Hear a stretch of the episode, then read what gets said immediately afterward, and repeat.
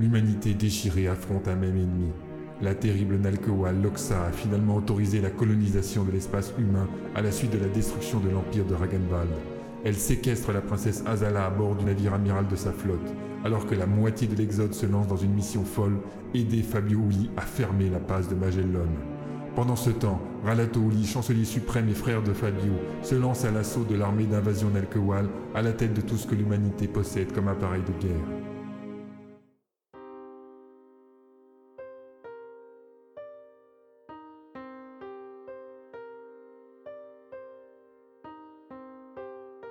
Adenor, la femme que j'aimais, était une tueuse, un redoutable assassin à la solde de ce que le pouvoir royal faisait de pire.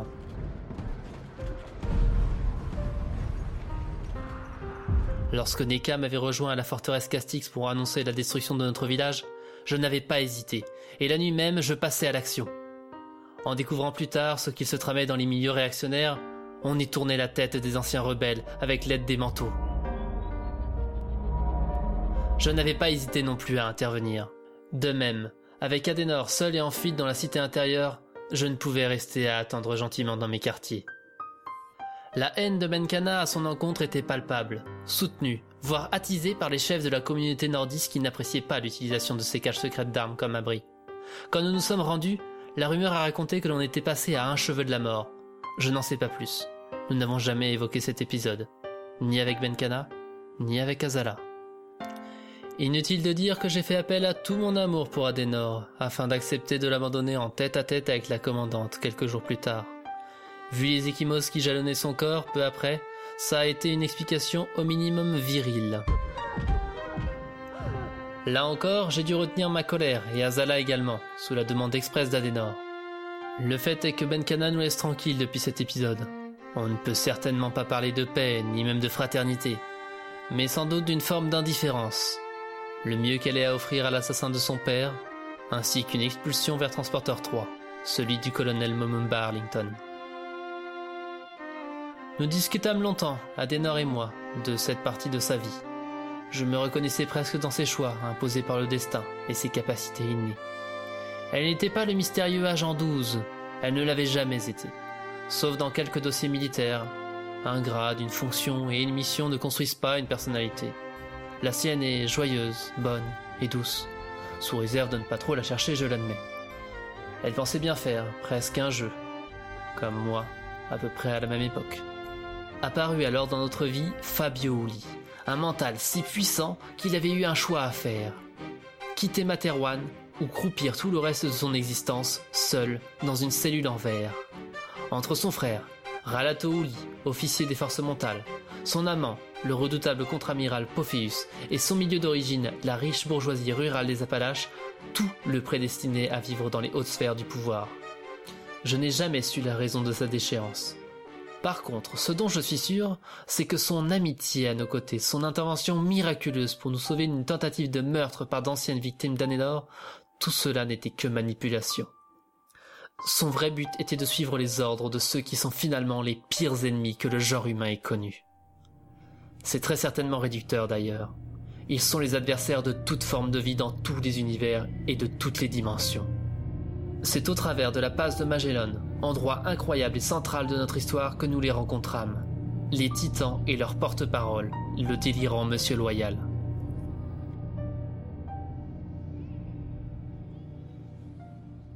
Raid d'univers.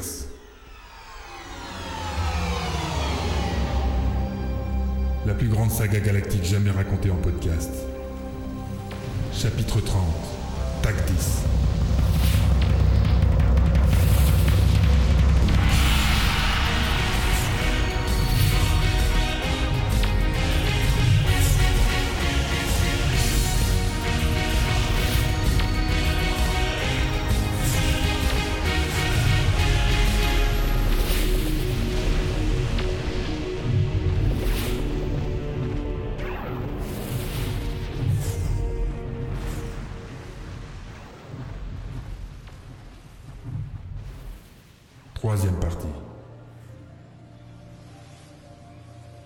zone de Rabbit, Tilchiti, capitale de la République Nalkewal.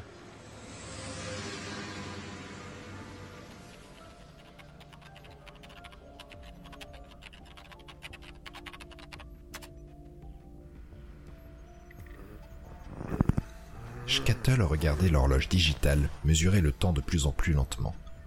Il en venait même à se demander si elle ne défaillait pas. Durant la période de la Yowali, que l'on pourrait traduire par activité nocturne, le service portuaire gérant l'intégrité des docks de la capitale Nakkawal tournait à la moitié de son rythme diurne. Nuit et jour n'avaient guère de sens sur une entité astronomique telle que Tilchiti, produit de deux astéroïdes géants agglutinés, offrant l'équivalent en surface d'une planète naine. L'absence de soleil n'avait pourtant pas empêché de maintenir ce rythme, grâce au bon vieux système de veille ou de teinte des lumières communes. Nous nous trouvions donc au beau milieu de la nuit tilchitienne. Comme toujours vers ce moment-là, le responsable de la section Itzikotla des docks se leva et arpenta les consoles où salua les quelques opérateurs d'astreinte avec lui, une décoction préparée par sa femme à la main. Elle savait y faire dans ce domaine, ainsi que dans d'autres, et il s'agissait d'une étape pivot dans ces longues périodes où il pouvait se laisser vaquer quelques minutes à l'engourdissement psychique. Devant la grande vitre donnant sur la zone dont il avait l'autorité, les rêves le prenaient, narrant parfois une autre vie. À peine se fut-il accoudé au rebord du large carreau qu'un croiseur militaire de type Walpatli apparut à quelques encablures de la ville spatiale. Rien d'anormal à cela, sinon son origine. Un convoi d'une demi-douzaine de navires à destination du système de Chilico. Ils étaient partis un quart de cycle plus tôt et leur date de retour n'était pas spécifiée. D'un hochement de tête, il acquiesça à l'un de ses opérateurs prenant contact pour de plus amples précisions. Aucune réponse ne parvint. On réessaya plusieurs fois, mais seul le silence se fit entendre. Peut-être s'agissait-il d'une série de problèmes techniques obligeant l'appareil à rester sur place, radio éteinte? Il allait ordonner le décollage de deux chasseurs pour inspection quand les réacteurs du croiseur s'activèrent brutalement, à une puissance bien supérieure à ce qu'il aurait fallu. Scattle bondit et lança immédiatement une alerte collision que tous les calculateurs prédisaient en grosses lettres rouges.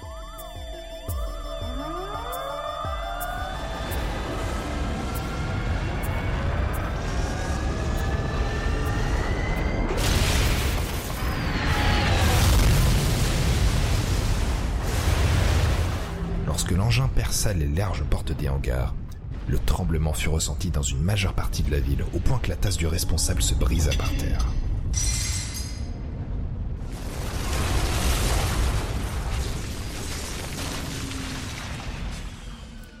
Tous les sas à l'avant du Alpatli s'ouvrirent en grand.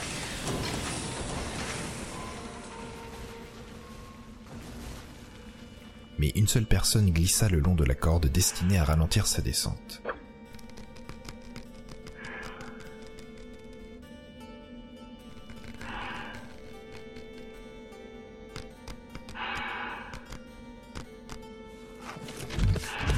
Lorsque les bottes magnétiques de son scaphandre se fixèrent au sol, Xopilateur demeura quelques secondes à observer ce qui n'avait pas été aspiré au dehors par la décompression. Il mourait lentement d'asphyxie. La pire des fins pour un être vivant, un risque permanent pour les masses laborieuses des mines à ciel ouvert des ceintures de Chilico. Leur tardive avait permis d'éviter un nombre trop important de victimes parmi les civils, mais cela n'allait pas empêcher le sang bleu foncé de jaillir. Le président de la République secrète de Chilico fut le premier à le faire couler, quand les pelotons d'alerte surgirent de plusieurs détours du large hangar. Ces centaines de partisans se ruèrent à sa suite pour le plus grand coup de force jamais tenté par les indépendantistes.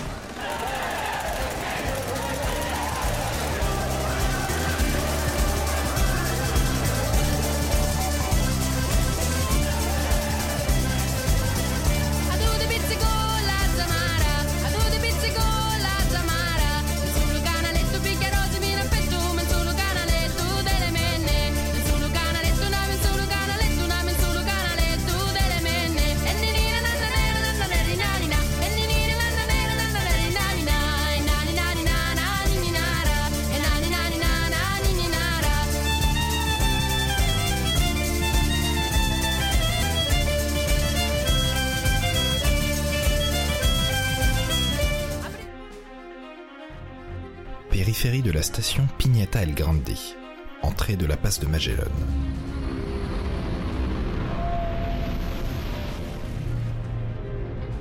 Boss, je le sens pas. Bon sang, bon sang de bois, je la sens pas du tout cette histoire. S'énerva Vorian, le manche de leur navette de contrebandier serré comme jamais. Mais ta gueule, on n'a pas le choix. Répondit sèchement son chef. Corrige la barre à bâbord de 8 degrés. Les gaffe au radar de proximité, on serait foutus de se rentrer dedans tellement qu'on est nombreux par ici.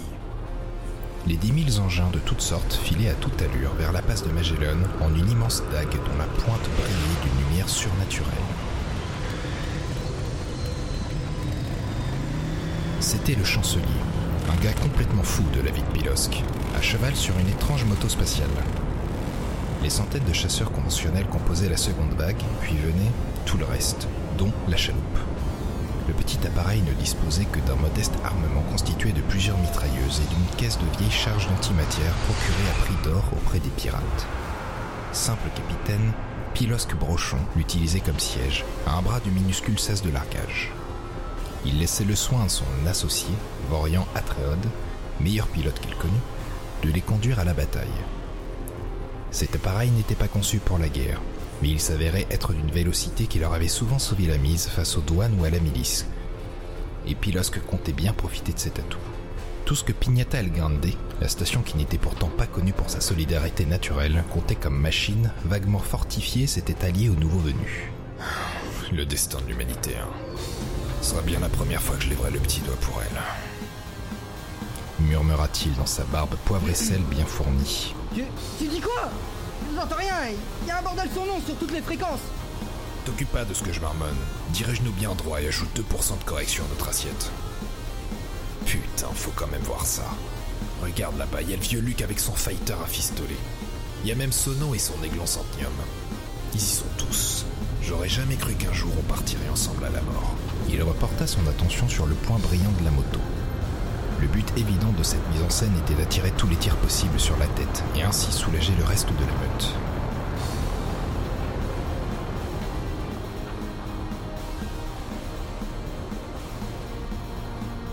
Tu vois, mon petit Vorion, j'ai jamais suivi la politique de Materwan. Mais ce chancelier là, dehors, en simple scaphandre, ce gars il en a, et des belles. Peut-être le premier qui me plaît de tous ce politicard. Bon, euh, je dois écouter ce que tu racontes ou pas? Qu'est-ce qui se passe devant?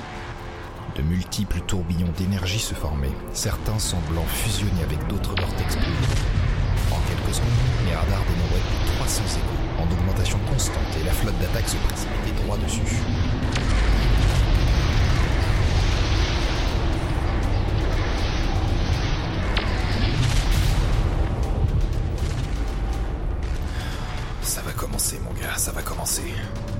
J'active l'armement et je mets le sas pour les mines antimatière sous pression. Si t'as une prière, c'est le moment. Ah, je passe en mode combat. Une sorte de soucoupe descendit sur lui, s'emboîtant sur ses épaules et couvrant sa tête. Ses bras entrèrent dans deux cavités qui contenaient les manettes pour la coupole de tir, droite pour la direction, gauche pour ouvrir le feu. Devant ses yeux, un écran l'englobant à 180 degrés affichait la vue extérieure à la chaloupe, comme s'ils étaient dehors. Les vit. Les 200 Land Beetle, croiseurs furtifs à l'efficacité démontrée, les 300 Walpatli, redoutables vaisseaux de guerre géants bien connus au-delà de la zone de Rabbit, d'innombrables Quetzalcoatl, puissants patrouilleurs normalement cantonnés aux frontières, et les Alcoac, bombardiers suréquipés en défensif, conçus pour l'anéantissement planétaire. En tout, ce furent plus de 900 engins de toutes sortes et de toutes tailles qui se matérialisèrent face à l'armada humaine. Celle-ci alignait bien plus de bâtiments en nombre, mais finalement beaucoup moins en qualité. Seule, la soixantaine de croiseurs mentaux pouvait représenter une menace. La flotte spatiale pourrait sans doute donner le coup de feu, mais ces blindages ne serviraient à rien face à une salve d'énergie Nalkowal. Et on ne parlait pas des navires cargo auto-baptisés croiseurs ne constituant que d'amusantes cibles pour les envahisseurs. D'où la mise au point d'un plan particulièrement osé. Ralato, devinant les prémices d'une arrivée ennemie, tout ce que l'on comptait de petits appareils légers et armés se jetait dans la zone de transition adverse, les prenant par surprise au moment de leur apparition. On savait que les glissements des terres des Lanuitel poseraient des problèmes dans les formations serrées et que les autres engins imposants combattaient difficilement de petits appareils qui les harcèleraient. Si on avait expliqué tout cela à Pilosque seulement quelques minutes plus tôt, la suite demeurait un mystère. D'après ce qui avait filtré, les envahisseurs étaient aussi des manteaux. La moto du chancelier Alato frappa la première, suivie immédiatement par les chasseurs. Les ultimes Nalkewal sortaient encore de la transition que les premiers Lanmitel volaient en éclats, embrasant l'entrée de la passe. Ordre était donné de les viser en priorité. Pilosque ne put s'empêcher de hurler. Bon sang, t'as vu? Le gars il l'a traversé comme une motte de beurre? Ouais, c'est fou Bon, on est les suivants. On reste dans le flot ou on zigzague entre les cibles Pilosque avait déjà réfléchi à cette partie. La chaloupe était rapide, il la croyait même la plus véloce de toutes les navettes. Il allait montrer à ses envahisseurs de quel bois Pilosque Brochon était fait.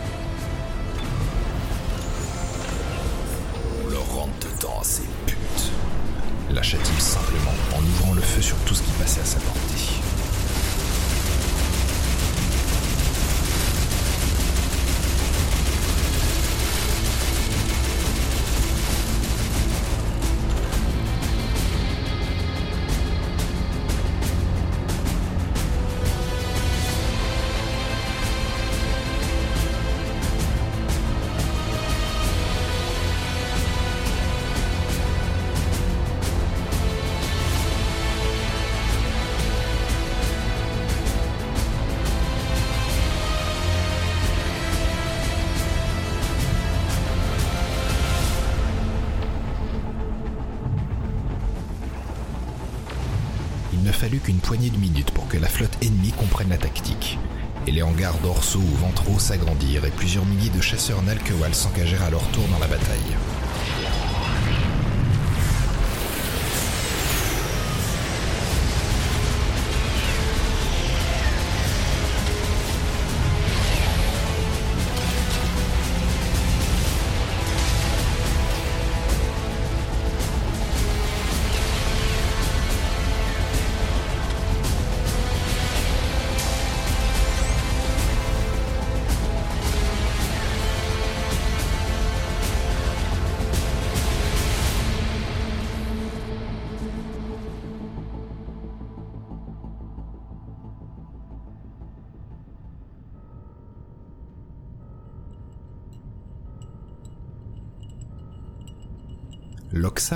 Son lait de slabot.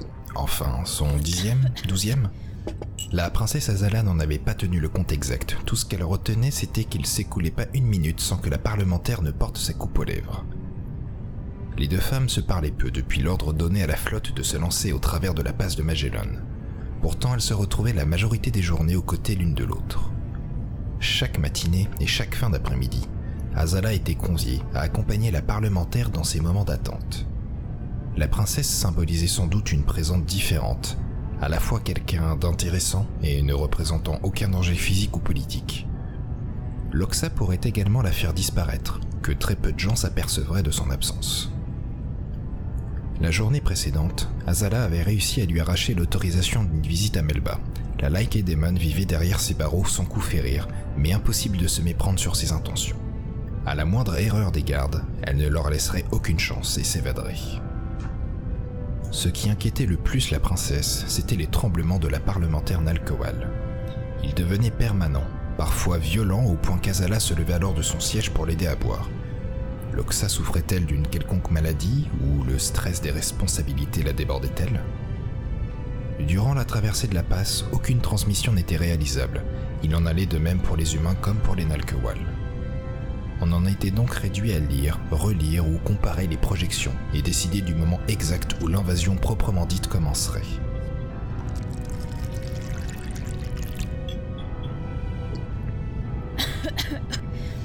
C'est aujourd'hui, Azala.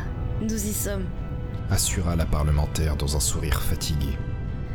La flotte noire doit entrer sous peu dans votre espace. Peut-être même y est-elle déjà. Elle inspira profondément quelques brassées, retenant une quinte de tout, puis poursuivit. Nous allons avoir besoin de vous. Les premiers mondes libérés de la gouvernance humaine devront entendre votre voix pour éviter toute panique ou volonté de rébellion. Je suppose que vous ne me laissez pas le choix. Vous supposez bien. Si le sort de Melba vous importe un peu, celui des milliards de vos colons que nous aurions à, à neutraliser ne devrait pas vous laisser indifférente. Un tremblement plus violent que d'habitude déferla en elle. Loxa s'interrompit et se saisit de sa tasse, qu'elle renversa. De la bave s'échappa de la bouche de l'anal Kowal qui cogna compulsivement sa tête contre la table. Azala se précipita pour la soutenir, mais Loxa se redressa subitement, se contorsionnant les pupilles exorbitées tandis que sa crie se propageait maintenant dans ses jambes. Des craquements écœurants s'échappèrent de la colonne vertébrale et du bassin de l'anal Kowal. Tel un pantin désarticulé, son corps fut poussé en arrière, puis en avant, puis elle s'effondra de l'autre côté du bureau. Azala hurla. Au secours La parlementaire Loxa a besoin d'assistance Ce n'était pas normal. Aucune explication naturelle ne pouvait expliquer les gargouillis et les mouvements de l'anal Kowal. Horrifiée, elle entendit de nouveau le son de chair qui se déchirait remonter hors de sa nuque. Serrant les dents, la princesse contourna prudemment le mobilier en ignorant ce à quoi elle devait s'attendre. Loxa, maintenant refoulée vers le centre de la table, elle ne pouvait pas encore l'apercevoir. Une sorte de litanie, comme une voix remplie de bulles, monta doucement au milieu d'autres borborigmes dégoûtants. Au pas suivant, la chose qui était devenue l'anal Kowal se dévoila aux yeux d'Azala. Boursouflée, obèse, son visage s'étirait à se déchirer en une parodie obscène de sourire. Comme si on lui insufflait de l'air, elle gonflait, sa peau s'assombrissant autant que sa figure blanchissait. Des giclées de sang bleu filaient par intermittence à mesure que la masse organique se redressait par saccades. Son anatomie se retrouvait taillée par parties, comme sur un patron de costume de scène, et sa tête semblait recouverte par une forme étrange qui ressemblerait de très loin à un haut de forme miniature. Ce fut pourtant la voix qui choqua le plus Azala. Le timbre de l'Oxa devenait plus aigu, poussé, extraverti, comme celui d'un clown. Instinctivement, la princesse recula jusqu'à ce que son dos heurte le secrétaire fixé au mur. À l'aide Cria-t-elle dans un dernier espoir. Venez nous aider N'importe qui Mais personne ne se présentait. Comment était-ce possible? Et la troupe de soldats toujours dissimulés dans la pièce à côté, prête à intervenir Et le majordome, les généraux, tous ceux qui gravitaient habituellement autour de ce bureau alors qu'elle assistait, terrifiée au premier pas hésitant de cette euh, chose qui de toute évidence n'était plus Loxa, la porte d'entrée coulissa enfin.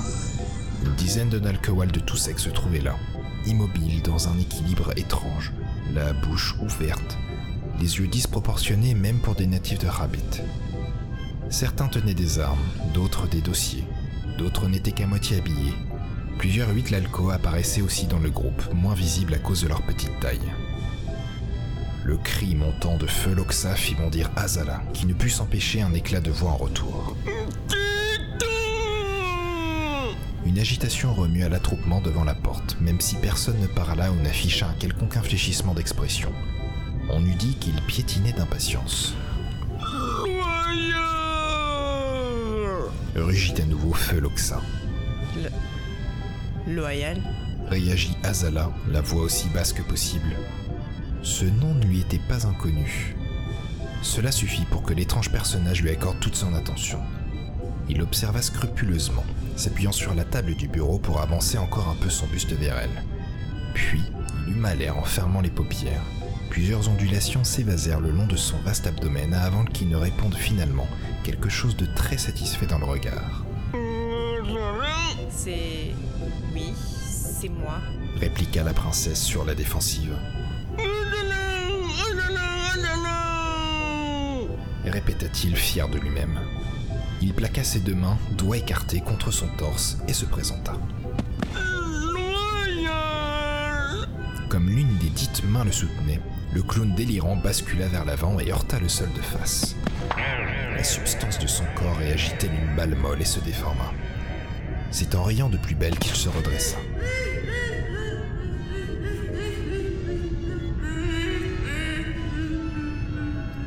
Regard croisa à nouveau celui de la princesse, mais cette fois une lueur inquiétante illuminait.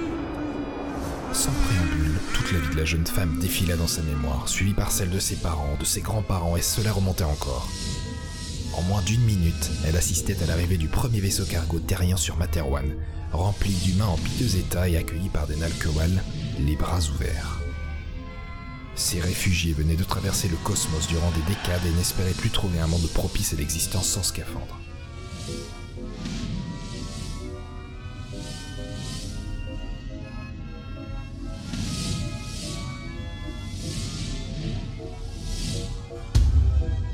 Azala sursauta. Elle se trouvait dans le bureau de Loxa. Des taches de sang maculaient le mobilier et les murs. Loyal tâtait du bout des doigts la protubérance qui ressemblait vaguement à haute forme. L'étrange clown se concentra en étirant encore plus son sourire déjà disproportionné et gratifia Azala d'un petit paix au son évocateur, suivi d'un murmure.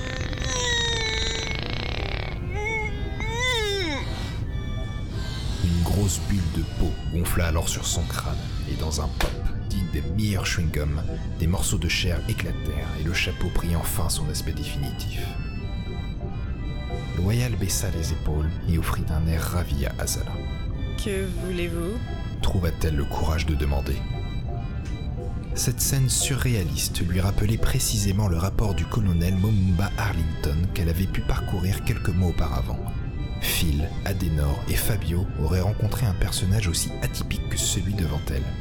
Comment cela pouvait-il être possible? Alors qu'il élevait la voix, Loyal dressa ses bras vers le plafond. Quelque chose monta immédiatement depuis le ventre d'Azala, comme une vibration sonique mais en bien plus intense. Elle n'était pas la seule touchée. Toute la pièce se mettait à résonner, peut-être tout le vaisseau. Et ce n'était pas sans douleur. En fait, cela s'avéra si éprouvant qu'Azala hurla sans même s'en rendre compte. Vu de l'extérieur, le Calcatli et toute son escadre irradièrent d'une lumière sans égale, se déformant soudain sous la contrainte d'une force infinie. À la limite de leur intégrité, le tissu de l'espace se déchira pour les emporter. La fissure se referma tout aussi brutalement, avec une violence qui se répercuta à plusieurs millions de kilomètres alentour, détruisant quelques astéroïdes qui dérivaient doucement dans l'espace.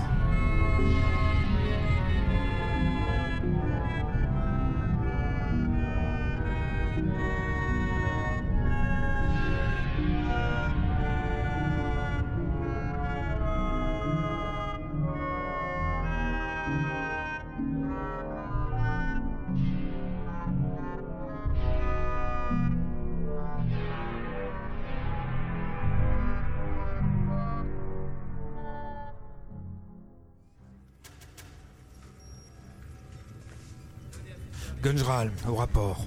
murmura le général Décembre, les yeux rivés sur l'écran principal. Il avait du mal à croire ce que les instruments leur montraient. La base de Magellan est face à nous. 120 000 km en diminution.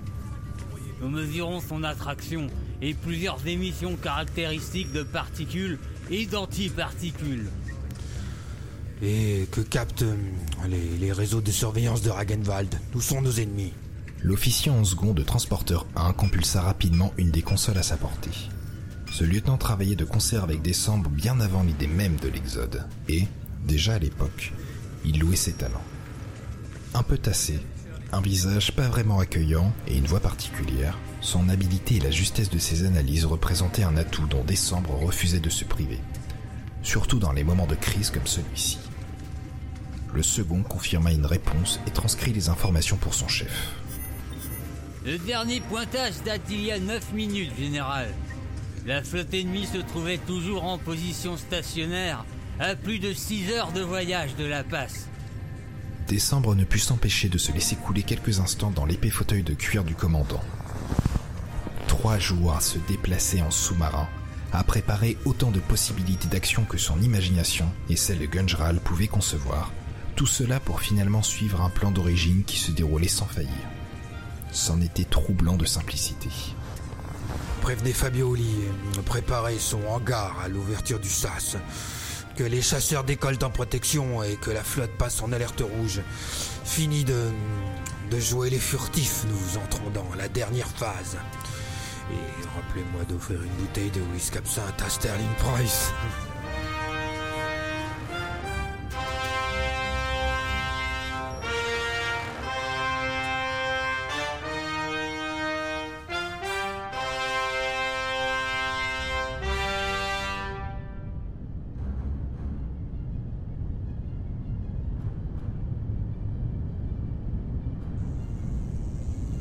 Les clignotements alertèrent Fabio qui s'empressa de lancer les préparatifs du décollage. Cette fois, on y était. Décembre nous envoie son feu vert. On va bientôt savoir si ton plan fonctionnera. Les titans peuvent être imprévisibles. Ils défient les trames du futur. Calé en boule dans le fauteuil du passager, Vivagel somnolait tel n'importe quel chat bien installé dans le duvet d'une cabine climatisée. Bien évidemment, personne n'avait remarqué sa présence et cela ne relevait certainement pas du hasard. Oui, mais tu as dit que je pourrais fermer la passe et que cela les priverait de pouvoir dans cette dimension. C'est la base de tout le projet. Il est impossible de fermer une déchirure interdimensionnelle du genre de celle-ci. Si j'avais expliqué tout à tes amis, on y serait encore. Plusieurs feux changèrent de couleur autour du sas alors que les suspenseurs de la navette s'activaient. Fabio gérait le départ comme un automate. La dernière phrase du faiseur brisait-elle tout espoir? Mais pourquoi alors toute cette mise en scène, cette expédition? Impossible de fermer la passe. Le chat leva la tête, lui offrant un regard langoureux dont le mental ne profita même pas, toute son attention accaparée par l'envol de la navette. Ce n'est qu'une fois sorti du hangar principal de Transporteur 1, alors que des dizaines de chasseurs tournoyaient autour de lui en protection, qu'il prit la parole. C'est quoi le vrai projet alors? Il se surprit à entendre un timbre de voix qu'il ne se connaissait pas. Du genre d'un homme qui aurait enfin décidé à aller jusqu'au bout. Aussi étonnant que ce fût, cela le rassura. Allez combattre les titans dans le seul endroit où ils ne peuvent nous attendre. Là où ils sont aveugles et sourds sur les trames temporelles. Et pour cause, chez eux. Hmm, je vois.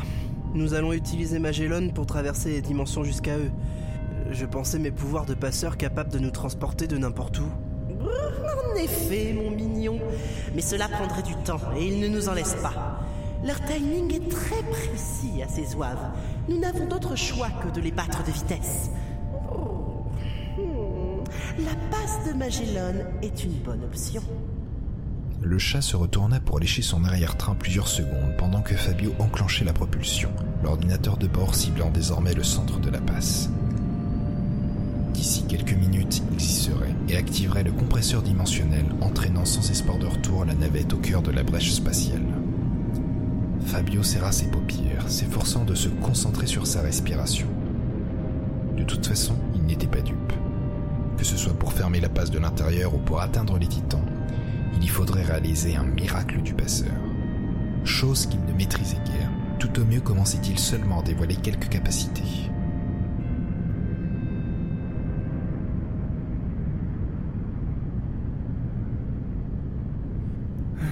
Et c'est comment leur monde? Me demanda-t-il, plus pour se changer les idées qu'avoir un aperçu de la suite. C'est un endroit plein, au sens inverse du vide que l'on croise ici, et hors du temps, comme un océan infini sans haut ni bas dans lequel navigueraient des formes immenses. Les titans sont les étoiles de cet univers-là, de gargantuesques léviathans qui ne savent que phagocyter les autres. Ils l'ont déjà fait ailleurs? Oui. Fin du sujet. Que le faiseur reste aussi imprécis sur une question de cette importance en disait long sur son opinion. Absorber des univers. L'idée même semblait absurde à Fabio. Mais peut-être qu'une fois au fait de la puissance du passeur, parviendrait-il à mieux comprendre le sens de... Subitement, une pression psychique sans commune mesure lui comprima le crâne, écrasant ses barrières, brillant ses cellules nerveuses telle la foudre qui frapperait une vieille souche. Fabio se plaqua les mains aux tempes, bouche grande ouverte, les yeux exorbités. La violence de l'attaque le disputait à sa soudaineté. Le mental n'arrivait à émettre aucun mot, aucun son, rien qu'un cri silencieux destiné à son voisin. Celui-ci s'était déjà levé, oreilles dressées, feulant et crachant, griffes sorties, le pelage hérissé d'une colère noire. Mais c'est de la triche Ils n'ont pas le droit Au même instant, plusieurs lignes zébrèrent la trame de l'espace comme sous l'effet d'un scalpel géant. Les incisions s'agrandirent, laissant chacune percer un croiseur de l'escadre Nalkewal à la structure secouée à se rompre. La coupure la plus haute devint également la plus large, et l'immense Calcatli, le behemoth de la flotte de Rabbit, enfreignit les lois de la nature pour imposer toute sa masse au corps expéditionnaire de l'Exode. L'espace entier semblait hurler de ce quasi-viol de toutes ces lois. Il vibrait de l'intérieur comme le faiseur en condamné l'outrage. En moins d'une minute, le navire amiral et une demi-douzaine de Walpatli eurent traversé, et déjà leur radar d'attaque s'activait à la recherche de cibles, tandis que l'étoffe du firmament cicatrisait, on eût dit douloureusement. Fabio, préviens tes amis du danger. Les manteaux sont désormais des titans. Ils vont tout faire pour nous empêcher d'atteindre la passe. Ma tête. Je. Ne peux plus. Penser. J'ai mal. Ce n'est pas le moment. Ils prennent le contrôle de tous ceux qui leur sont ouverts. Tuez le passeur. S'ils l'avaient pu avec toi, ce serait fait depuis longtemps. hein. Recette-toi. Fabio leva son poing tremblant et l'abattit de toutes ses forces contre le cadre en acier de la direction. La douleur remonta le long de son bras, mais insuffisamment. Il grogna et frappa à nouveau, puis encore une troisième fois. Les articulations de ses phalanges hurlaient, sa peau se colorait de bleu sous les chocs, mais Fabio ne s'arrêtait pas. Il cognait ses tempes de son autre main. Tout était bon pour contrer cette douleur. Non, cette contrainte de domination que l'on tentait de lui imposer en ce moment.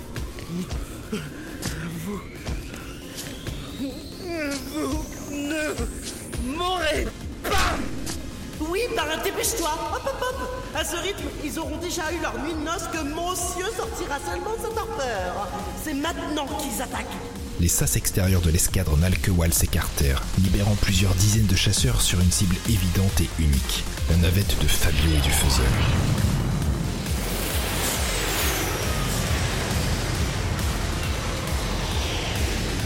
Dans un mouvement parallèle, les deux croiseurs mentaux modifièrent leur trajectoire et lâchèrent à leur tour leur appareil de combat.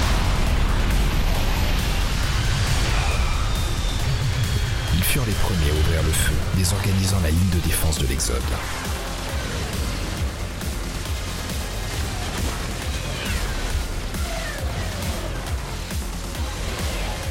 C'était un piège Et je vous ai tous entraînés dedans Conclut le félin, sa voix débordant d'un dégoût qu'on ne lui connaissait pas.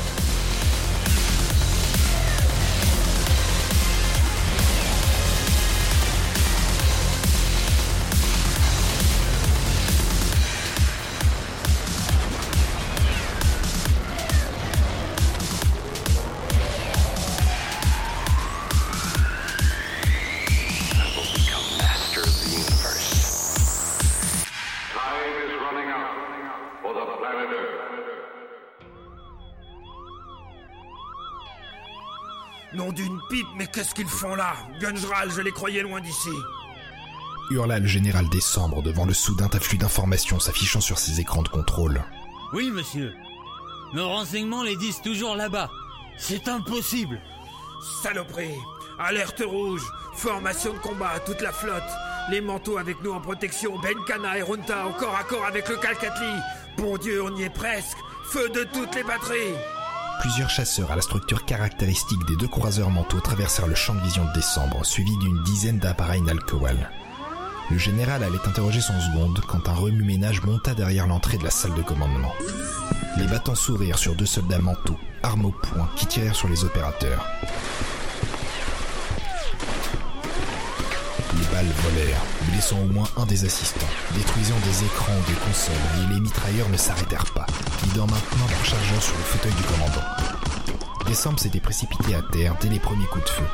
Il allait riposter quand les tirs cessèrent. Gunjral et plusieurs soldats du corridor venaient d'abattre les manteaux. Bien joué, Gunjral Il se releva, lançant dans la pièce à destination des opérateurs présents. Avons-nous des... des blessés dans la salle? Un message entrant de Fabio Uli à tout l'Exode. C'est urgent, général. Le coupa Gunjral, qui maintenait toujours en joue les deux morts le temps qu'on les désarme. Son pad dans la seconde main, il lit la transmission. Les manteaux sont désormais sous le contrôle d'une force ennemie et doivent être considérés comme tels. Croiseurs, chasseurs, soldats. Monsieur, ça veut dire que dehors, Que... que nous sommes seuls face à huit croiseurs adverses. Compléta Décembre, saisi d'effroi.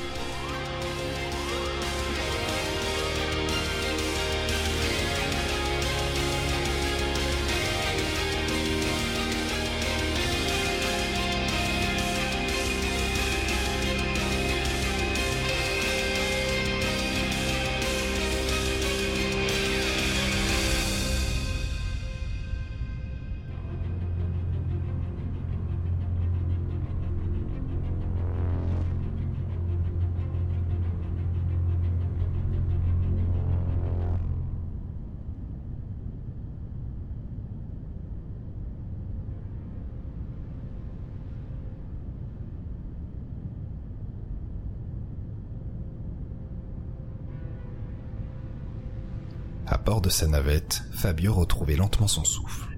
Il se concentrait sur un endroit, n'importe quoi, comme lorsqu'il désirait appeler les titans par le passé. Mais cette fois, c'était justement l'inverse. De la volonté, quelques dents serrées et un peu de douleur lui suffirent finalement pour reprendre le dessus sur la tentative de domination de sa personnalité. Inspirant profondément, il réalisa dans un second temps que le point lumineux qui lui servait pour focaliser son attention représentait plusieurs avis de réception de la flotte à un message. Un message de lui Mais quand l'avait-il envoyé?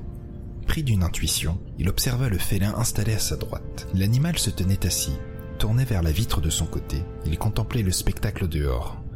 Des centaines, voire des milliers de petites lucioles constellaient l'obscurité, volant aux étoiles leurs privilèges nocturnes. Au croisement des chasseurs de toutes sortes se mêlaient plusieurs formes bien plus imposantes au feu de position allumé.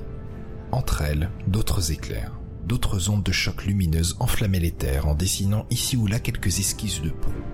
Un combat titanesque se déroulait sous leurs yeux à tous deux, et la modeste navette représentait un frêle esquif en comparaison. Le faiseur ne se retourna même pas pour répondre à ces questions muettes. Sa voix monta dans l'esprit encore douloureux de Fabio. C'est moi qui ai envoyé ce message en ton nom. Tes amis ont compris et s'adaptent, mais cela ne suffira pas. Ils sont dépassés. On se dépêche d'entrer dans la passe alors Euh, Nous y serons dans... Ce sera trop tard. Le coupa le chat dans un feulement de mépris. Retenir le Calcatli n'empêchera pas les autres de déborder ou détruire ceux qui tenteront de nous protéger. Fabio posa ses mains sur le manche et monta quelques molettes intégrées avant de pousser la commande des moteurs. Si le temps comptait, autant donner le maximum des propulseurs, quitte à ne gagner qu'une poignée de secondes. Cela valait toujours mieux que rien. Le quadrilleur spatio-temporel confirmait l'approche de la passe, droit devant eux. Si les chasseurs ennemis arrivaient jusqu'ici, la navette devrait zigzaguer et sans doute riposter. L'armement de bord, sommaire, ne ferait pas de miracle, mais là encore, c'était mieux que rien. Tu parlais de triche tout à l'heure Je suis le faiseur, le gardien du temple, celui qui veille à ce que les lois universelles soient respectées. Sans moi, les titans domineraient tout le multivers depuis longtemps en brûlant ce qui structure le grand ensemble. Tu vas les renvoyer chez eux? Vas-y alors Ils ont pris possession des manteaux de cette région. Ce n'est pas interdit. Lorsque vous, humains et Nalkewal, avez accepté les pouvoirs psychiques, vous avez aussi coché la case prendre le contrôle de mon corps quand ça chante au titan. Mais non Sursauta Fabio. Euh, Je n'ai jamais choisi de... Il faut toujours lire les petites d'un contrat. Depuis que tu as rencontré le Wayal dans les dimensions claires-obscures, tu as senti le danger et tu as fait attention. D'autres n'ont pas eu tes scrupules. Et voilà le résultat. Ce qui est illégal, Poursuivit le dieu faiseur. c'est d'avoir distordu la trame universelle pour amener la flotte noire ici. Je vois les blessures dans le tissu de l'espace-temps qui mettront des milliers d'années à cicatriser. Une violence comme celle-là aura des répercussions sur la formation d'étoiles et la rotation d'un grand nombre de systèmes solaires. Tes ancêtres appelaient cela l'effet papillon. Et il s'applique plus que jamais à la toile du tout. Ils vont le payer. Je vais leur faire comprendre ce qu'il en coûte de me défier personnellement. ajouta-t-il dans un grondement qui n'augurait rien de bon. Fabio reporta son regard sur le chat, un sourcil levé. Cette colère dans la voix du dieu vivant ne lui était pas coutumière. En quoi pouvait bien considérer la vengeance d'un dieu?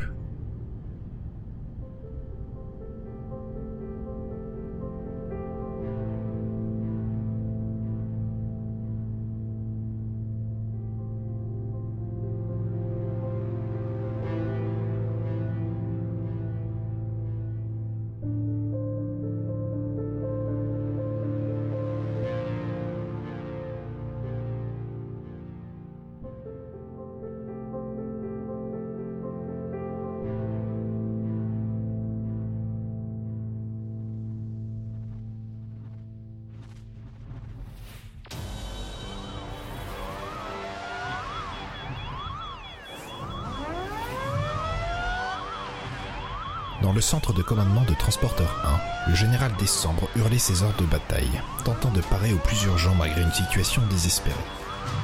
Concentrez le feu sur les bâtiments ennemis les plus proches de la navette.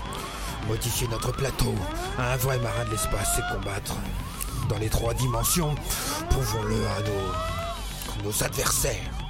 Général, les chasseurs sont au contact, mais ils luttent à un contre trois. Ils ne résisteront pas longtemps. Décembre regarda fixement Gunjral, une colère noire au fond des yeux. Le second saisissait parfaitement que cette réaction instinctive ne lui était pas destinée, lui visait ce destin capricieux qui contrebalançait chaque pas dans le bon sens par deux pas dans l'autre. Alors, on se place à l'avant de la mêlée, Gunral. À tout le monde, je vous rappelle notre mission principale protéger la navette de Fabioli. Le reste, tout le reste est secondaire, j'espère que, que nous nous comprenons bien. Les regards effrayés ou inquiets mirent que quelques secondes à se durcir. Des mâchoires se serrèrent alors que des hochements de tête entendus répondirent à l'injonction du commandant de transporteur 1. L'équipage était composé de volontaires saisissant les implications de leur réussite ou leur échec. Ils avaient accepté de faire don de leur personne pour diverses raisons, certes, mais la finalité commune demeurait, poussant au sacrifice ultime. Oui, tout le reste serait secondaire, même leur survie. Plusieurs tremblements remontèrent le long de la coque. On annonçait une déchirure de l'enveloppe externe au-dessus du spatioport. Les pompiers atteindraient la zone en trois minutes. Les coupes levaient, mais Transporteur 1 tenait bon grâce au puissant blindage de Ragenwald et il se plaça dans l'axe de tous les croiseurs ennemis qui avançaient inexorablement, à l'appui de leurs chasseurs, vers la petite navette. Malgré des alertes et avertisseurs multiples qui tiraillaient les oreilles et les yeux de décembre, l'une d'elles attira tout particulièrement son attention. De nombreux échos très étranges apparaissaient en périphérie des écrans radars, classés comme astéroïdes par les ordinateurs de bord, leurs mouvements défiant les connaissances de la météoritique traditionnelle. Gunjral, toujours accroché à son pad, s'approcha de son chef, visiblement intéressé par le même phénomène. Je ne sais pas ce que c'est, général, mais ça vient droit sur nous. Ça ne colle pas avec nos cartes de la région, mais c'est sur nous dans 4 minutes. Gunjral, murmura Décembre dans sa moustache. Si on fait abstraction du contenu, le déplacement me fait penser à. à des vents solaires, pas vous? L'autre leva les yeux vers l'écran principal, réfléchit quelques secondes et ne put que confirmer. Décembre poursuivit. Je crois au miracle. Je veux y croire. Il croisa le regard de son second. Nous n'avons aucune chance de nous en sortir. Sauf. Sauf si c'est bien ce que nos instruments nous indiquent. Poussée minimale des réacteurs et. et vider la moitié de nos réservoirs de lithium dans l'espace environnant. Ouvrir les vannes de nos réservoirs de lithium. Le lieutenant Gunjral observa à nouveau les échos, désormais en mouvement ondulatoire suivant une courbe improbable, qui les amenait jusqu'à eux. Son œil s'éclaira quand il ajouta Je m'en occupe, monsieur. Si ça marche, ce sera un miracle, en effet.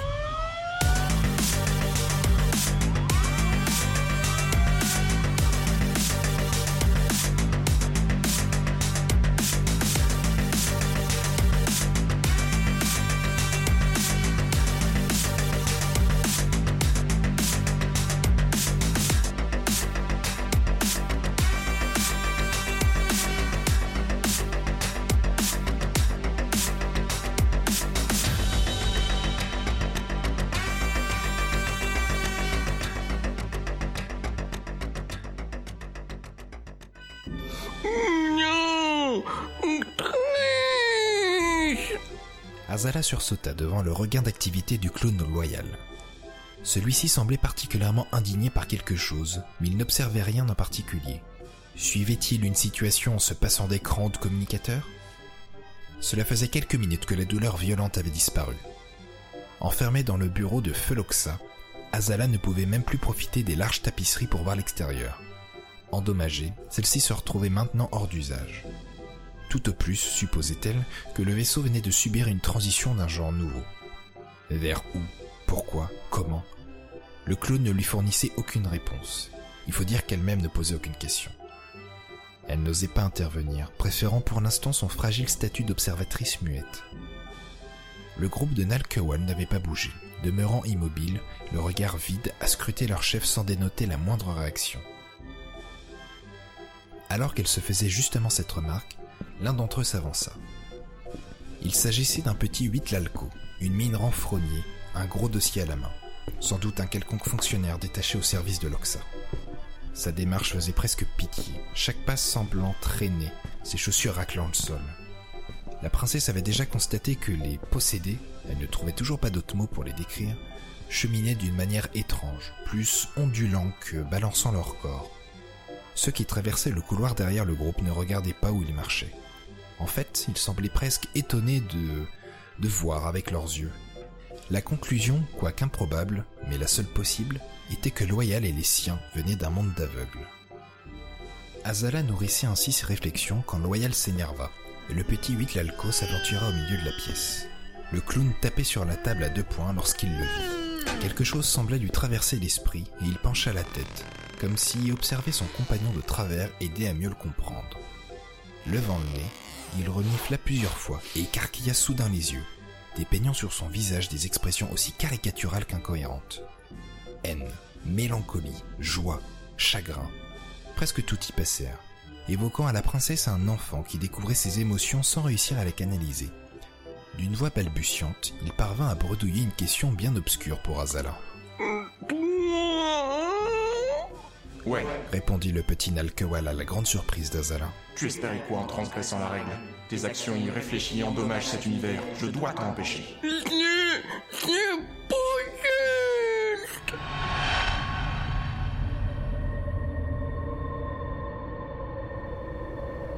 Le courant ascendant de vent solaire atteignit finalement la zone des combats, entraînant à sa suite tout un champ d'astéroïdes qui se répandirent entre tous les protagonistes.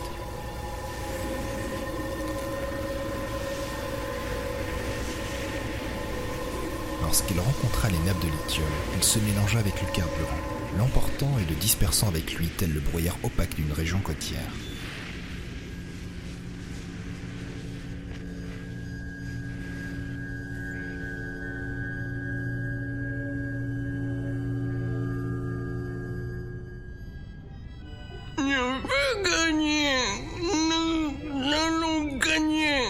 Peut-être, mais ce ne sera pas simple.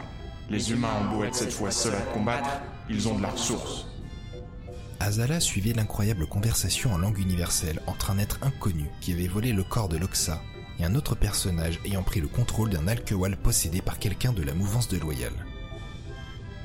Parmi les rapports qu'on l'avait autorisé à parcourir, il existait un être activement recherché déjà bien avant son départ pour Tilcheti. Quelqu'un qualifié de dieu par l'empereur dieu Godheim lui-même. Se pourrait-il qu'il se tint devant elle Le fameux faiseur? S'insurgea Loyal. Mais couille en guimauve, oui.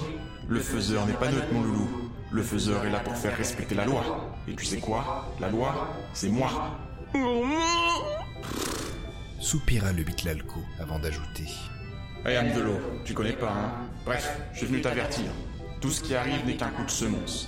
Si jamais je te reprends à blesser cet univers avec tes petits jeux assassins, je sévirai vraiment. Est-ce clair? Hurla Loyal. Il évoquait plus que jamais à Azala un enfant capricieux, refusant la remontrance d'un adulte. Hmm. M'en fous. Au fait, un dernier truc. Je t'aime pas du tout.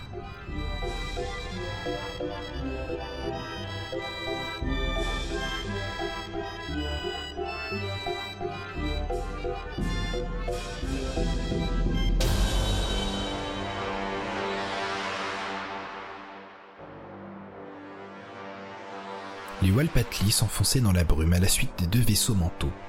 Les météorites rebondissaient sur les coques dures, parfois si brisées, éparpillant mille nouveaux échos qui saturaient les radars. Le lithium gluant s'amalgamait à ces résidus de poussière quand il n'encrassait pas les moindres aspérités saillantes. Bien que gênant, rien de tout cela n'était en mesure d'arrêter les puissants croiseurs. Par contre, la paralysie des appareils de chasse était réelle. Les Nalkewal auraient certainement deviné un piège. Les soldats manteaux également. Mais les titans, présomptueux géants du fond des âges, ne connaissaient rien aux subtilités des combats spatiaux ni aux principes physiques régissant ce monde. Les chasseurs de l'Exode s'étaient déjà extraits de la mélasse dès son apparition et se regroupaient autour de la navette de Fabio, tandis que Transporteur 1 dominait la scène en la survolant à plusieurs dizaines de milliers de kilomètres. Un silence tendu régnait sur la passerelle de commandement où tout était suspendu au bras levé de décembre qui menaçait de s'abaisser dans les prochaines secondes. C'est... Ce n'est pas sûr qu'on y arrive, Gunjral. Vous avez défini une cible Laquelle? Celui au centre, général. On va viser là où devrait se situer l'armurerie, suivant les données qu'on a. Si on peut percer sa coque, ça marchera. Hmm, Ouais. Dommage de sacrifier tout notre armement pour espérer un résultat, mais nous n'avons pas le choix. Maintenant...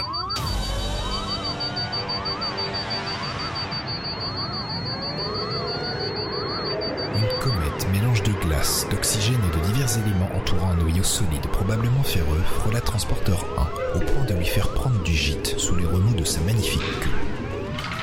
Le corps céleste semblait être apparu de nulle part. Accrochez-vous hurla le lieutenant Gunjral en comparant la trajectoire de l'astre et sa balistique.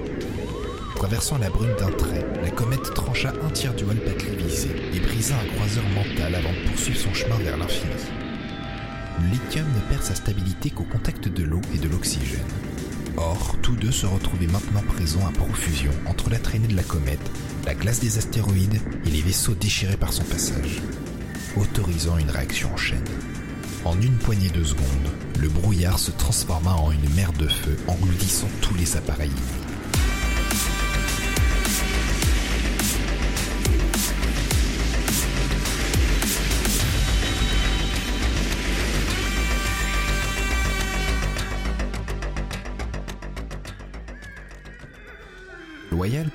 Chaudes larmes en se roulant par terre, ses cris ne se différenciant pas de ceux d'un bébé vagissant. Le Calcatli se tenait en retrait de la bataille, la mer de flammes ne l'affectait donc pas. Même pour de piètres stratèges, les titans conservaient ses atouts en retrait, ses entrailles encombrées de chasseurs prêts à en découdre et ses canons chargés. Le Huitlalco se désintéressa du spectacle pathétique offert par le clown et se dirigea, toujours aussi difficilement, vers Azala. Il lui présentait quelque chose comme un sourire avenant. Les muscles de cette forme de vie demeuraient moins compatibles avec ceux des humains que les Nalkewal adultes.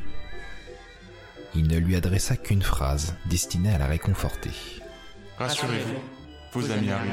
Le petit être sembla alors s'ouvrir en deux, dans un éclaboussement de sang, maculant Azala jusqu'au fond. Elle s'était protégée de ses mains, mais ne put prémunir que le plus gros de son visage. Le liquide bleu dégoulinait sur elle, imprégnait ses vêtements, accompagné de morceaux plus ou moins ragoûtants de ce qui formait un être vivant et pensant quelques secondes plus tôt.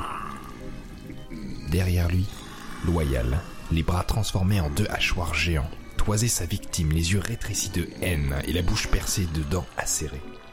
Il les releva et frappa frénétiquement la masse informe de ce qui n'était déjà plus que charpie. En état de choc, ruisselante du son de celui qui lui avait adressé la parole quelques secondes plus tôt, la princesse Azala chercha brusquement son souffle, incapable de respirer. Son pouce s'emballa. Son visage, pourtant naturellement pâle, s'éclaircit encore. Et après un ultime hoquet, elle s'effondra sur le sol en perdant connaissance.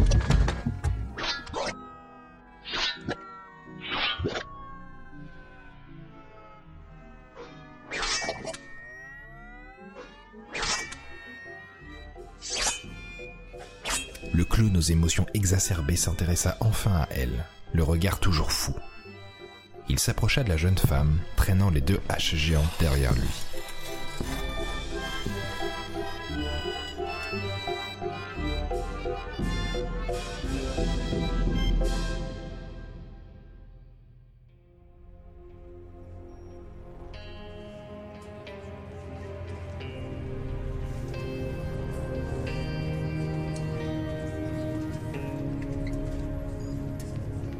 Décembre n'en revenait pas.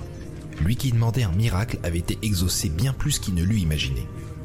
En dessous de son transporteur, le lithium terminait sa combustion, laissant par endroits d'énormes foyers tandis que plusieurs croiseurs ennemis se retrouvaient définitivement hors de combat. Il se tourna vers le lieutenant Gunjral. C'était Fabio Oli Non, je ne crois pas. Le second de décembre balaya l'écran de son pad avant de confirmer sa réponse. C'était bien une comète répertoriée dont l'origine se trouve dans un système voisin. Elle aurait été déviée de sa trajectoire il y a 300 000 ans environ. Gunjral, c'est.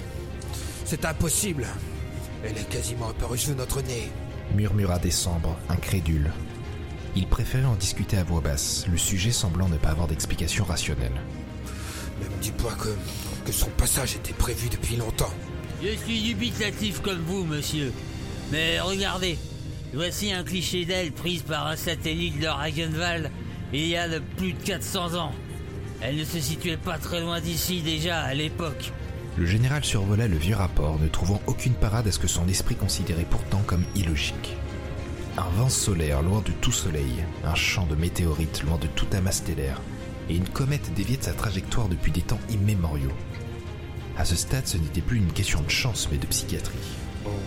Nous en reparlerons plus tard. La flotte ennemie a été secouée. Dans, dans quel état est-elle? Ils n'ont plus de chasseurs disponibles. Deux croiseurs détruits, trois autres sérieusement endommagés, mais toujours opérationnels et certainement beaucoup de petites avaries un peu partout. Je dirais, dans la logique miraculeuse, qu'une forme d'équilibre a été rétablie, monsieur. À 5 contre 1, j'ai connu mieux comme équilibre.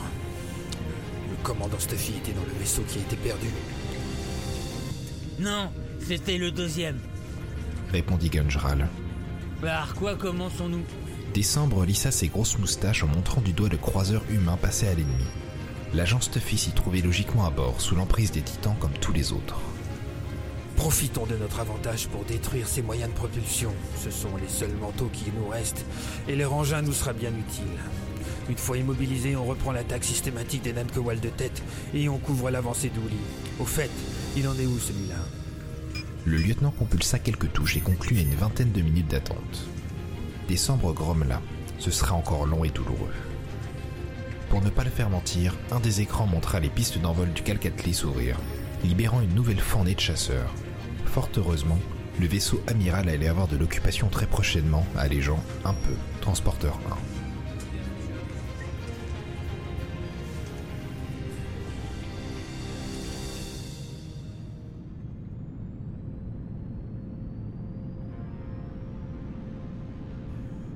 As détruit un croiseur mental Mais c'était des humains vociféra Fabio en écoutant le résumé du faiseur. Oui, 28 manteaux et 11 techniciens. Le pire, si j'ose dire, c'était que ceux aux machines n'étaient même pas envahis par les titans. Le jeune blond n'en revenait pas. Il observait le dos du chat, assis dans le fauteuil passager, face à la gigantesque bataille spatiale qui se déroulait sous leurs yeux. Mais. Mais comment peux-tu faire. Dire. comme ça Ce sont nos alliés Nos amis Des innocents Innocents? Oui, de ton point de vue. Mais l'impact sur Loyal nous apportera un avantage certain. Humain, alcool. L'innocence n'est pas une vertu de race. Au mieux, elle est individuelle. Aucun d'entre eux n'est responsable du combat qui se déroule actuellement. Il n'est que le prolongement de ce qui a eu lieu il y a bien longtemps dans une lointaine dimension. Fabio observa les éclairs au loin. Les flottes de chasseurs s'acharnaient à s'anéantir l'une l'autre. Les humains se battaient directement contre les titans. Bien que moins efficaces, ceux-ci gagnaient du terrain. Chaque appareil de l'Exode qui explosait ouvrait la voie à 6 voire 7 engins ennemis, et la zone des affrontements se rapprochait inexorablement de leur navette. Je te l'ai déjà dit, ils seront sur nous avant que nous n'arrivions à la passe. Notre destin, en fait celui de cette dimension, est entre d'autres mains. Pour l'instant, le mieux à faire est d'attendre et d'espérer.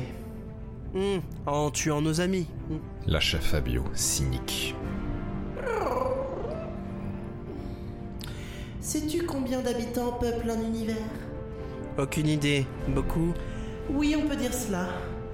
Autant que de grains de sable sur toutes les plages, de toutes les planètes, de tous les systèmes solaires, de toutes les galaxies, de tous les amas stellaires. C'est au-delà de ce qu'aucune entité ne pourra jamais appréhender. Pas même moi. Je viens d'en sacrifier une poignée. D'autres meurent en ce moment en affrontant leurs compagnons possédés par les titans. Les pilotes des chasseurs que tu vois là ou ceux dans les transporteurs. Mais les titans, eux, ils ont dévoré des centaines de dimensions. Autant d'univers. Autant de... Le chat s'arrêta, le regard soudain dans le vague. Pleurait-il les populations et les sociétés disparues? Ou peut-être même son monde d'origine? Fabio douta qu'il ne le sache jamais. Le faiseur reprit son observation des batailles au loin avant d'ajouter une ultime réponse psychique, au ton grave. Beaucoup, comme tu disais, passeur. Il me reste une dernière carte en jeu pour vous aider. Je ne suis pas certain de n'avoir pas moi-même transgressé quelques lois. Mais Loyal et les siens ont le don de me mettre en boule.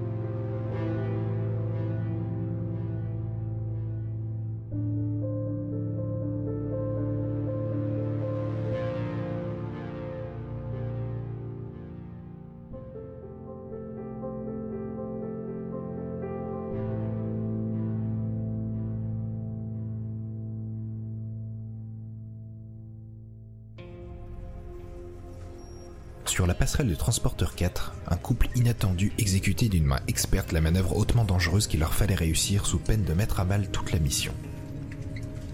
Si les premières heures du voyage furent assez délicates, sinon tendues, les opérateurs comprenaient maintenant à qui ils avaient affaire, et ils s'étonnaient de l'apprécier. Elle, le nouveau second du commandant, politicien, Vernek Runta, la redoutable Choupa, ancienne chef reine pirate. Angle d'approche. Relevez l'assiette de 3 degrés. Est-ce que nous sommes toujours en silence total? Malgré son jeune âge, elle maîtrisait tous les aspects de la navigation spatiale, dont ceux d'un géant comme ce transporteur, ce qui n'arrêtait pas de surprendre.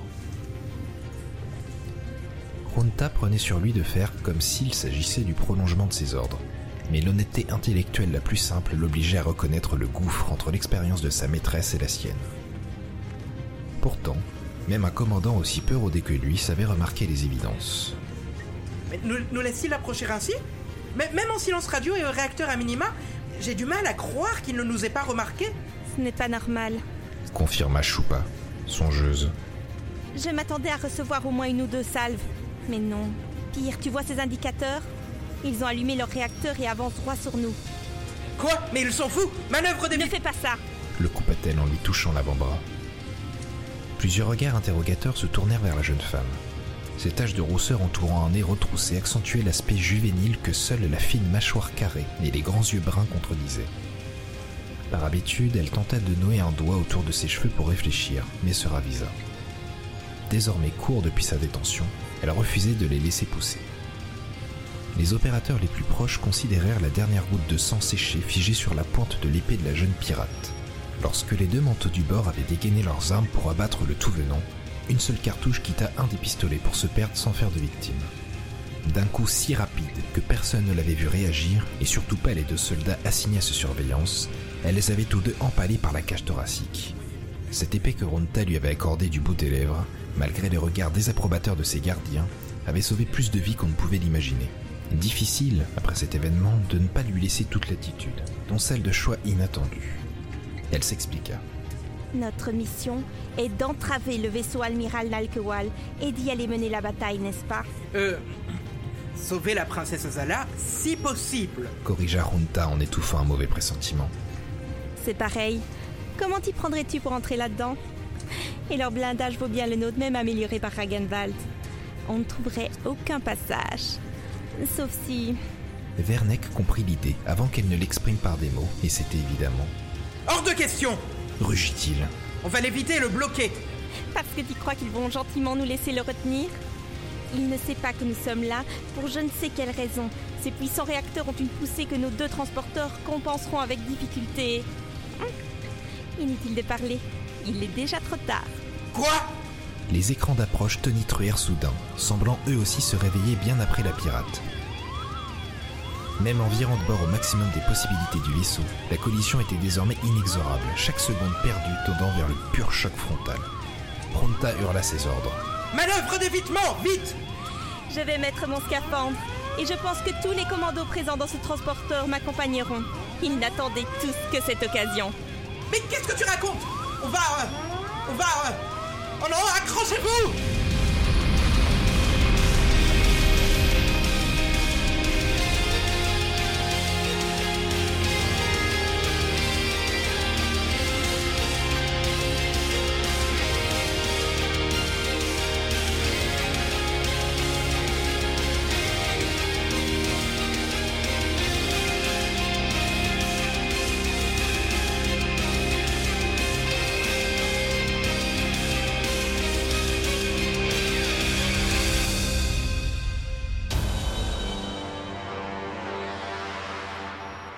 commandante Aurora Benkana n'en revenait pas. Comment tout pouvait avoir dérapé ainsi? En quelques minutes, le calme avait fait place à folle tourmente. L'arrivée impossible des Nalkewal, le retournement des manteaux désormais sous contrôle d'entités inconnues, les meutes de chasseurs, la tempête solaire, la comète. Et maintenant, elle assistait médusée à la collision délibérée de Transporteur 4 et du Calcatli qui semblait les ignorer magistralement. S'était-elle ramollie après avoir tourné la page avec la communauté nordiste? Devait-elle accepter qu'une situation, quelle qu'elle soit, puisse la dépasser? Les deux manteaux devenus fous se trouvaient sous bonne garde. Avait-elle été faible à demander d'épargner leur vie malgré les sept morts à leur actif? Une question perfide monta même en elle, lui bouillant les sangs. Mais pourquoi n'ai-je pas eu cette idée avant la petite connasse pirate? Se dressant nerveusement de son fauteuil, elle ordonnait une manœuvre équivalente aux grandes dames des opérateurs. Sonnez l'alerte sur tous les ponts Que le groupe d'intervention se tienne prêt à franchir l'ouverture Je les rejoins avec mon scaphandre. Elle ajouta, devant l'hésitation manifeste des officiers de la passerelle. Quelqu'un veut éviter de rayer la peinture? Je prendrai les remarques à mon retour. Exécution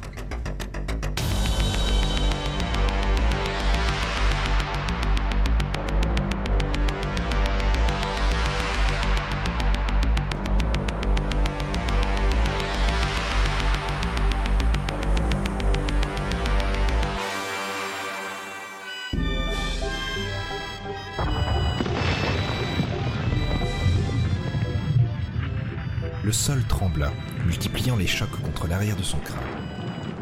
La douleur sortit Azala de sa torpeur. Un bruit de fracas lointain, non très proche en fait, lui fit ouvrir les yeux. Elle se trouvait allongée sur le dos, long d'une des fausses tapisseries. La jeune femme tenta de se relever et immédiatement, elle se rendit compte de sa nouvelle tenue. Elle provenait de la garde-robe de Loxa, sans aucun doute. Noire, moulante pour les jambes, aérée pour le buste et les bras, et ornée d'un signe militaire inconnu. Le tissu semblait s'ajuster parfaitement à ses proportions, malgré des différences notables avec celle d'Alkewal. Un froissement attira son attention. On lui avait même noué le fameux foulard au symbole obscur. Visiblement, quelqu'un avait voulu bien faire à la suite de son évanouissement. Un frisson la parcourut en imaginant qu'on l'avait entièrement dévêtue pour lui enfiler cette tenue. D'un regard, elle explora la pièce pour trouver le coupable. Le bureau au centre n'avait pas bougé, mais c'était bien la seule chose en place. Tout le reste n'était que chaos. Le moindre objet non fixé se retrouvait fracassé contre le mur avant, comme si on avait soudain bloqué l'immense vaisseau amiral dans son élan. Elle s'étonna de ne pas avoir elle-même été projetée. La réponse s'accrochait à un recoin derrière elle. Loyal la grippait par l'arrière du col. Une déformation digne d'une ceinture en caoutchouc l'étirait d'une bonne poignée de centimètres, mais il résistait en serrant les dents d'une grimace. La décélération s'atténua alors que le clown reprenait sa forme normale. Il tendit même la main à Azala pour se relever dans un simulacre de révérence qui aurait valu l'opprobre du temps de la royauté. Son demi-sourire et un quelque chose de presque navré ayant remplacé le mal incarné dans son regard firent hésiter Azala. Pouvait-elle consentir à son aide et lui faire confiance? Avait-elle le choix? Elle accepta son appui pour se redresser. Ce faisant, elle se retrouva dans les bras du clown par un tour de passe-passe particulièrement bien maîtrisé. Avant qu'elle n'eût le temps de se débattre, il lui offrit de son autre main libre un bouquet de fleurs séchées. La princesse resta bouche bée devant le présent et se tourna vers son partenaire forcé. Leurs deux visages se frôlaient presque. Elle pouvait sentir l'odeur rebutante qui émanait du clown. Un mélange de sang frais et de plastique brûlé. Son expression n'affichait plus qu'un large sourire, et s'il la retenait fermement contre lui, on n'eût pas pu parler de violence, plutôt de maintien, comme un amoureux transi qui fondrait tous ses espoirs dans un premier rendez-vous galant. Immédiatement, Azala comprit le risque. Rien ne devenait plus fiel qu'un prétendant éconduit. Elle avait eu mille fois l'occasion de le vérifier durant sa jeunesse à la cour. Elle s'émerveilla donc, dans un exercice d'interprétation parfaitement maîtrisé. Merci mon doux chevalier. Que serais-je devenu sans votre bras protecteur? Mais, mais qu'est-ce donc? Des fleurs? Oh, quelle merveille! Elles me ravissent. Dites-moi, héros enchanteur, que s'est-il passé quand je me trouvais évanouie? Pourquoi sommes-nous? Il ne termina sa phrase qu'un nouveau tremblement secoua la pièce, emportant cette fois la princesse, le clown et tout ce qui traînait vers la paroi opposée. Alors qu'elle assistait littéralement à l'envol du groupe de Nalkewal qui patientait toujours à l'entrée du bureau, les deux bras de Loyal lui enserrèrent la taille. Dans le même mouvement, il roula ses deux jambes élastiques autour de la table de travail. La puissance de ce quasi-séisme égalait, voire dépassait le précédent, et le vaisseau prenait du gîte les derniers débris rejoignirent le reste des objets et fragments tout genre dans l'angle en face de la princesse. grogna Loyal tout en rapprochant Azala de lui. Azala ne saisissait pas tout, sinon la tonalité de la phrase et un nom. Visiblement, le dieu vivant qui lui avait parlé précédemment continue à se jouer du clown et de ses amis.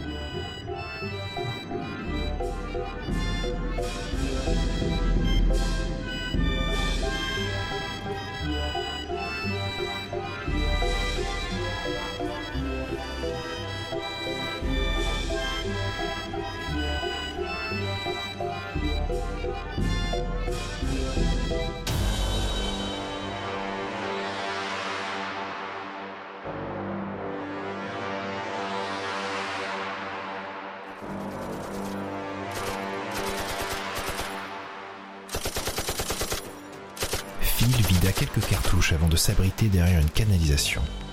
Du coin de l'œil, il vérifia qu'Adenor restait un peu en arrière, préférant appuyer les premières lignes plutôt que de se mettre en avant. C'est un bon choix. Murmura-t-il pour lui-même avant d'ajouter à sa radio. Un groupe de Nalkual arrive par un corridor à droite. Faites attention, ils vont être sur vous. Il ne dirigeait évidemment pas l'assaut, mais il y participait activement, scaphandre ouvert et casque accroché sur le côté. Son entraînement au combat spatial remontait à très longtemps, lors de ses classes à l'armée, mais il n'avait jamais vraiment arrêté de se battre pour toutes sortes de raisons, et celle-ci en valait largement la peine. Loyal, Titan et. Jamais je ne vous laisserai gagner. Jamais Et il s'élança seul, sous la colère, vers le groupe ennemi qui avançait bizarrement. Sans hésiter, un second chargeur à la main, il vida le premier sur les arrivants et se jeta à terre pour recharger.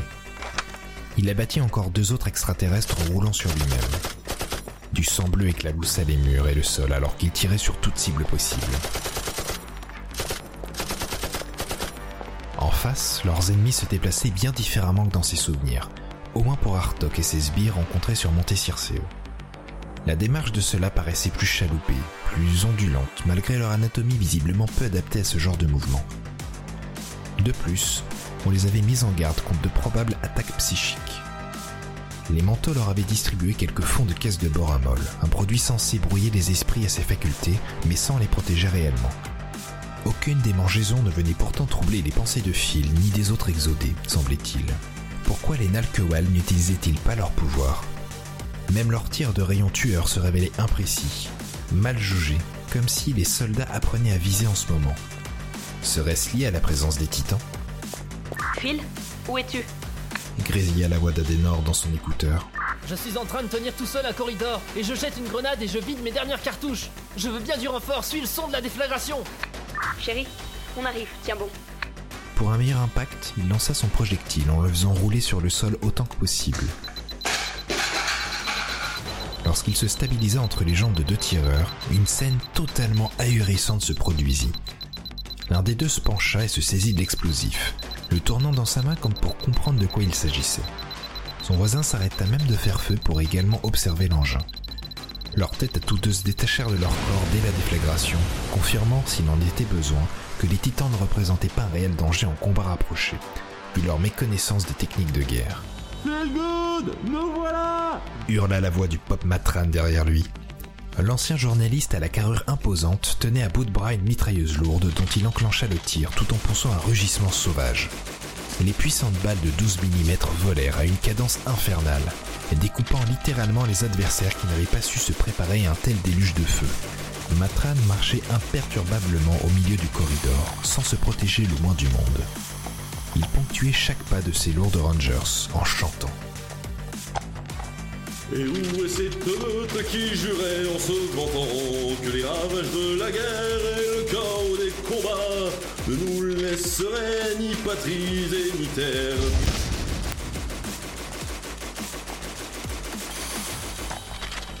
Allez, mon Ted, lança-t-il à destination de celui qui l'assistait. maintiens plus haut de cette cartouchière.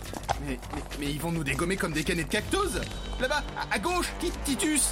À gauche, ils nous visent Qu'est-ce que je fais là, moi Qu'est-ce que je fous là Ajouta le journaliste un sanglot dans la voix. Nous sommes la main des dieux, mon Ted. Nous ne risquons rien. Nos ennemis verront le sang laver la souillure de leur pas abject. Leur sang a lavé la souillure de leur pas abject. Aucun refus n'a pu sauver les larbres et les esclaves. Les affres de la fuite des ténèbres de la tombe. Phil n'en revenait pas de ce qu'il voyait.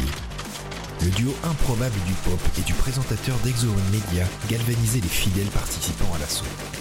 Afin de le sauver, on n'envisagea aucune prudence et malgré ceux qui tombaient, le groupe avança inexorablement vers des soldats ennemis qui succombaient par demi-douzaine chaque poignée de secondes.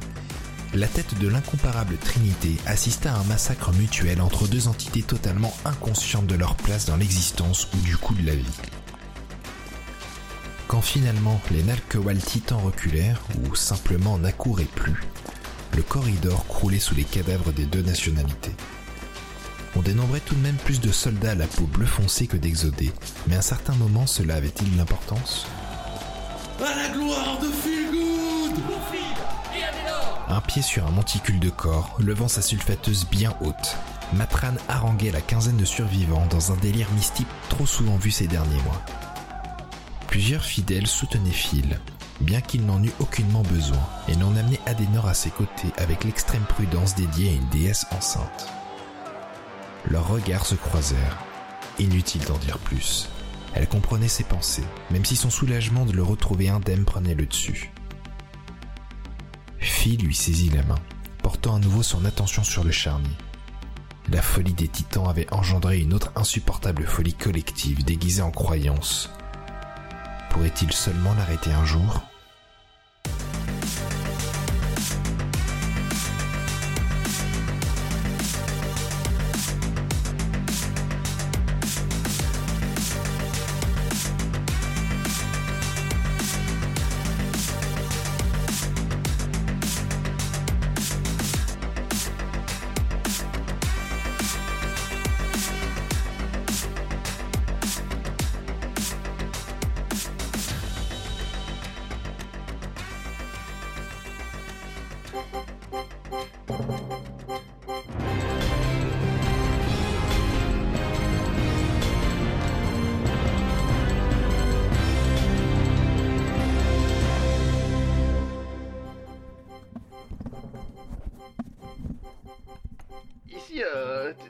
Hossein pour Ex-One Media.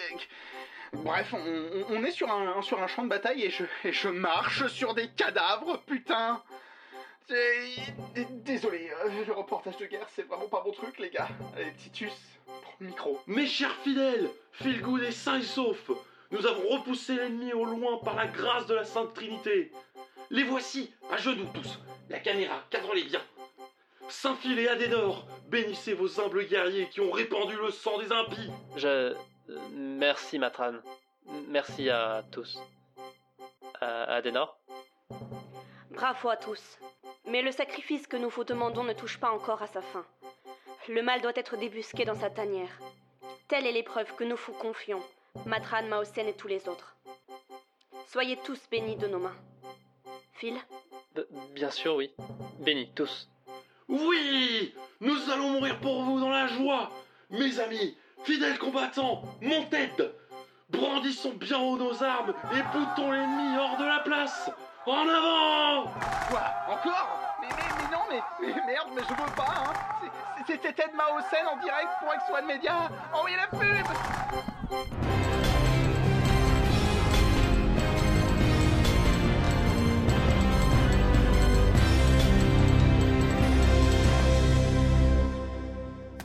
Voici Jack. Jack peut faire son footing sereinement, car il sait que s'il se blesse, son assurance prendra tout en charge. USE, tout peut arriver. Nous sommes là pour vous aider.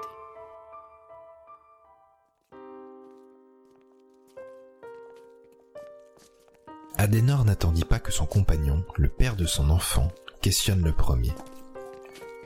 Elle connaissait ses pensées, et, entre deux, aucun sujet ne restait tabou bien longtemps, Lorsque l'on commence quelque chose, il faut aller au bout. Aussi dur que ce soit. déclara-t-elle d'une voix rauque. La guerrière parlait maintenant, pas la douce amante. Mais tu as délibérément encouragé tous ces gens à mourir pour nous Oui, je préfère que ce soit eux que toi. Phil s'arrêta, laissant les plus fanatiques de leurs fidèles s'éloigner, alors que les troupes régulières constataient le carnage et l'efficacité indéniable du pop et de ses partisans. Ma vie ne compte pas plus que la leur. Pour moi et lui si. Et répondit-elle simplement, la main sur son bas-ventre. La mère protectrice. la louve couvrant les siens. Phil comprit la soudaine transformation d'Adenor. Désormais, elle figerait son cœur pour le bien de son enfant et de son compagnon, quelle que soit la méthode employée. Et en cela, Phil n'y pouvait rien. Ils reprirent leur avancée, calant leurs pas sur ceux des soldats de Benkana.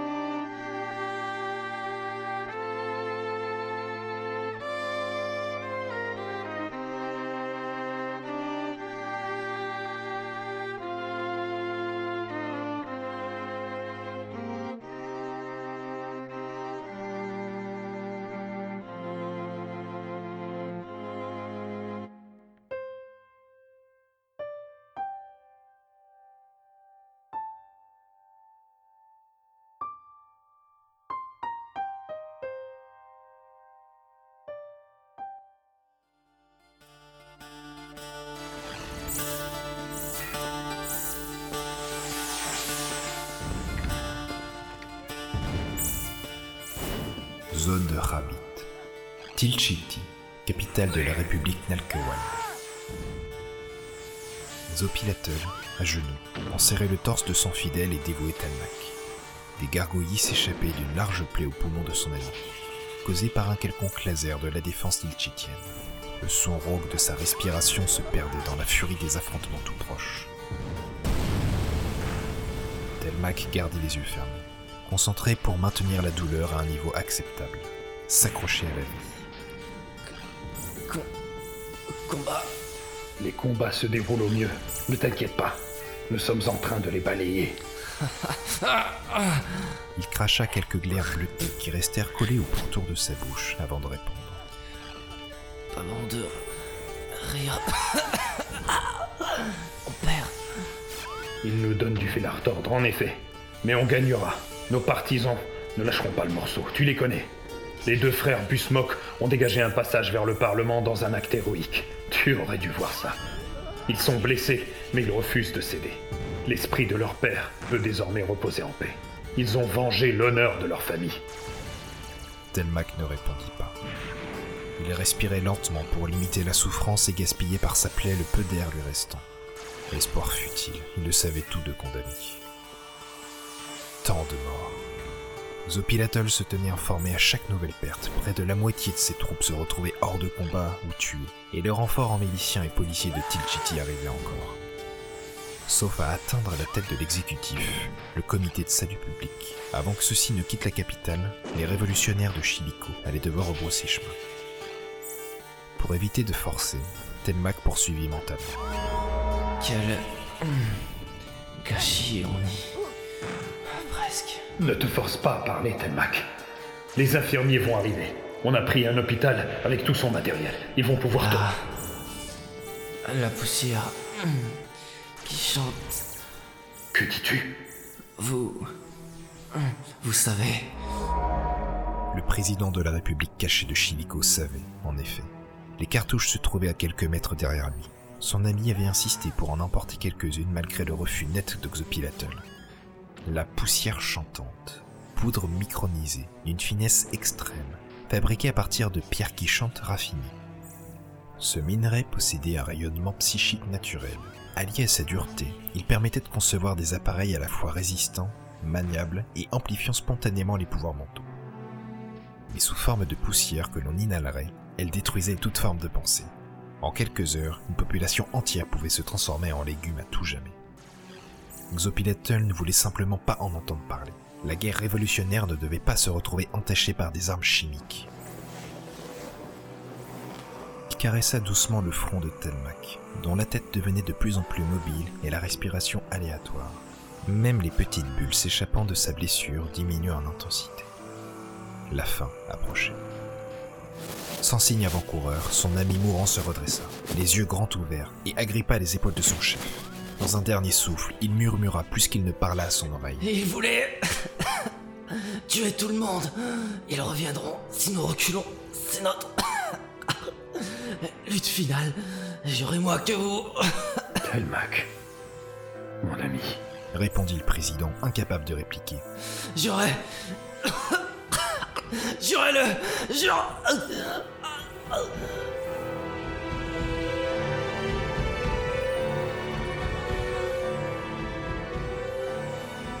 Le regard devint soudain flou.